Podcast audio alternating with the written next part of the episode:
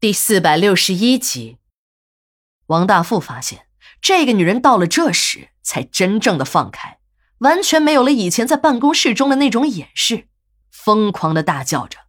这一切让王大富既兴奋又有些吃不消。他那可怜的兴奋点，在这个女人火山迸发般的激情下，不一会儿的功夫，王大富便一泻千里，缴枪不杀了。王大富看着还有些意犹未尽的小红，立刻想了起来。秘书小钱怕他的那个东西不中用，还给他配备了一瓶从印度进口的阿玛登，就放在了自己的公文包里。那个东西非常的好用，只要在办事之前喷上一点便会有金枪不倒的功效。他已经用了好多次，每次的效果都是一级棒。正当王大富想伸手拿床头的公文包时，小红一下子搂住了他的脖子，呢喃的在他的耳根说着什么。王大富一听，表情大变，只见他的脸由红变白，由白变紫，一会儿就成了牛肝色。王大富的心情本来相当的好，他看小红还有些意犹未尽，便要找秘书小钱为自己准备的阿玛灯。和小红的游戏刚开始，他就想给自己打个提前量了。可他犹豫了一下，还是没有用那个阿玛登。不为别的，他感觉有些别扭。用人家小钱给自己准备的性药去对付人家的老婆，他感觉有些不地道。可没有用的后果，便是自己在女人面前掉了链子。本来用上后可以轻松战斗上几百个回合的事情，这下可好，几分钟便了事儿了。王大富在生意场上当仁不让，更不想败在女人的手里。他看着自己那已经变得垂头丧气的小兄弟，觉得很没有面子。这时的王大富已经顾不上这是谁给他准备的药，这个女人又是谁的老婆了，管他妈的是谁呢？自己先爽了再说。想到这里，王大富一伸手想去拿床头柜上的公文包，也就在这时，小红双手搂住了他的脖子，呢喃着在他的耳根对他宣布了一个喜讯。小红也是考虑了好久，才把自己怀孕这件事儿告诉王大富的。原来她是要偷偷的到医院去把孩子给打掉。